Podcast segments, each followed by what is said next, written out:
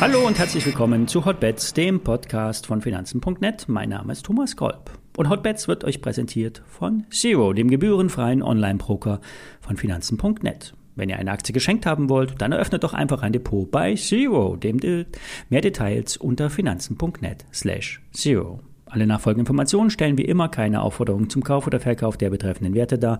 Bei den besprochenen Wertpapieren handelt es sich um sehr volatile Anlagemöglichkeiten mit hohem Risiko. Dies ist keine Anlageberatung und wie immer handelt ihr auf eigenes Risiko. Wir starten mit Alfreds Liebling. Warta. Alfred ist Alfred Maidon und Herausgeber des gleichnamigen Reports. Alfred war und ist ein Warta-Bulle. Doch seine Euphorie wirkt etwas verhaltener. Das liegt vor allem an der Zurückhaltung des Warta-Managements. Zwar ist das eigentlich auch nichts Neues, der Warta-Vorstand bleibt immer etwas konservativ, was die Schätzungen betrifft. Doch der Ausblick 2022 ist für eine hoch bewertete Aktie zu vorsichtig. Derzeit wird, die, wird nur Porsche mit äh, Testakkus beliefert. Die Stückzahl ist entsprechend überschaubar. Derzeit gibt es kein Commitment eines großen Premium-Autobauers, obwohl eigentlich schon im März ein Auftrag veröffentlicht werden sollte. Operativ läuft es im ersten Quartal eher verhalten. So gesteht der CFO ein, dass die Folgen von Covid-19 und dem Ukraine-Krieg die Rohstoffpreise und Verfügbarkeit von Bauteilen bei den Kunden beeinflussen, beflussen. Sprich, bei den Autobauern fehlen Teile für die Produktion. Diese muss dann immer wieder angehalten werden, was auch neulich äh, wieder mal gemeldet wurde. Die Nachfrage nach den Autos ist zwar hoch, doch die PKWs können nicht in der gewünschten Stückzahl ausgeliefert werden. Nötig sind auch höhere Verkaufspreise. Zum Beispiel hat ja Tesla wiederholt die Preise angehoben. In Deutschland kostet das Model 3 nun 17 Prozent mehr. Das sind 7000 Euro. Damit sinkt sogar die Umweltprämie. Und auch pikant, der Kaufpreis gilt immer erst am Tag der Auslieferung. Sprich, hier wird sich die Tür für Preiserhöhungen offen gehalten. Generell hat die Autoindustrie derzeit lange Lieferzeiten. Die Nachfrage ist zwar hoch, doch die Rohstoffpreise verderben die Kalkulation. Für Warta bedeutet das, Fahrt auf Sicht, Kapazitäten ausbauen, vorhalten, warten auf den Tag des Announcements. Eins ist für Alfred klar, es ist nicht die Frage ob, sondern nur wann Warta E-Autobatterien bestellt werden. Warta stockt nun seine Vorräte auf und trotzdem kann es zu Unterbrechungen der Produktion kommen und zu Belastungen beim Ergebnis, so sagt Warta selber. Die Analysten senkten ihre Prognosen. JP Morgan hat das Kursziel für Warta von 140 auf 113 Euro gesenkt, sagt aber Übergewichten. Warburg Research sagt halten. Das neue Kursziel ist 113 Euro.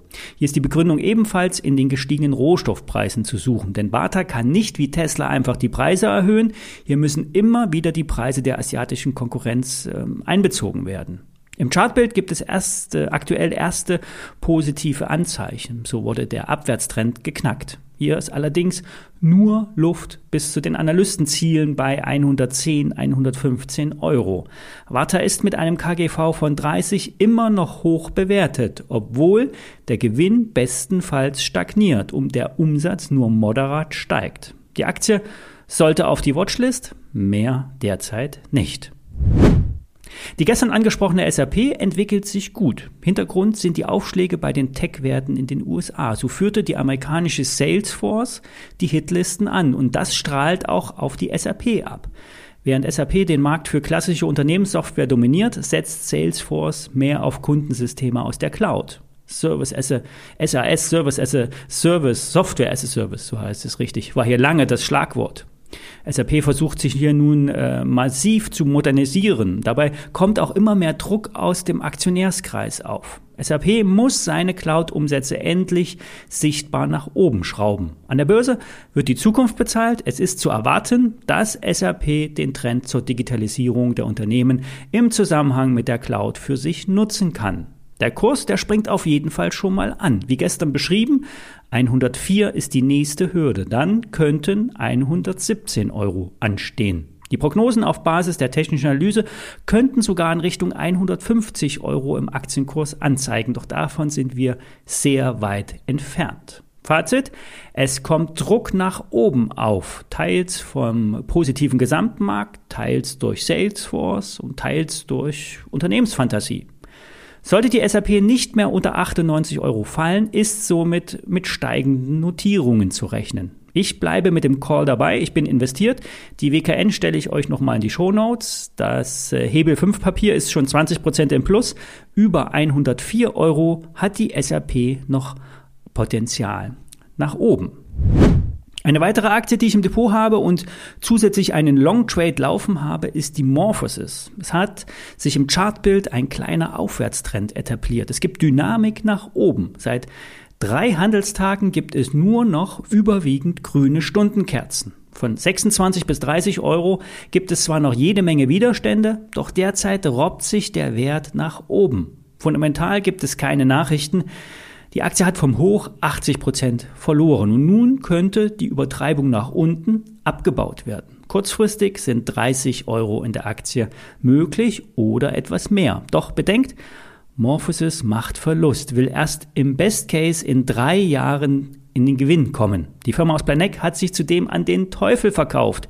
Die milliardenschwere Übernahme durch, äh, wurde durch Abtretungen von zukünftigen Umsätzen finanziert. Und dann noch die zusätzlich ausgegebenen Aktien enteignen die Altinvestoren und so weiter. Trotzdem, Morphosis hat derzeit einen Boden gefunden und versucht den Ausbruch. Es gibt höhere Hochs und höhere Tiefs. Das kennzeichnet einen Aufwärtstrend, eine Aufwärtsdynamik. Ich bleibe dabei. Die WKN zum Schein, die stelle ich wie immer in die Show Notes. Das war's für heute. Wir hören uns morgen wieder. Bis dann.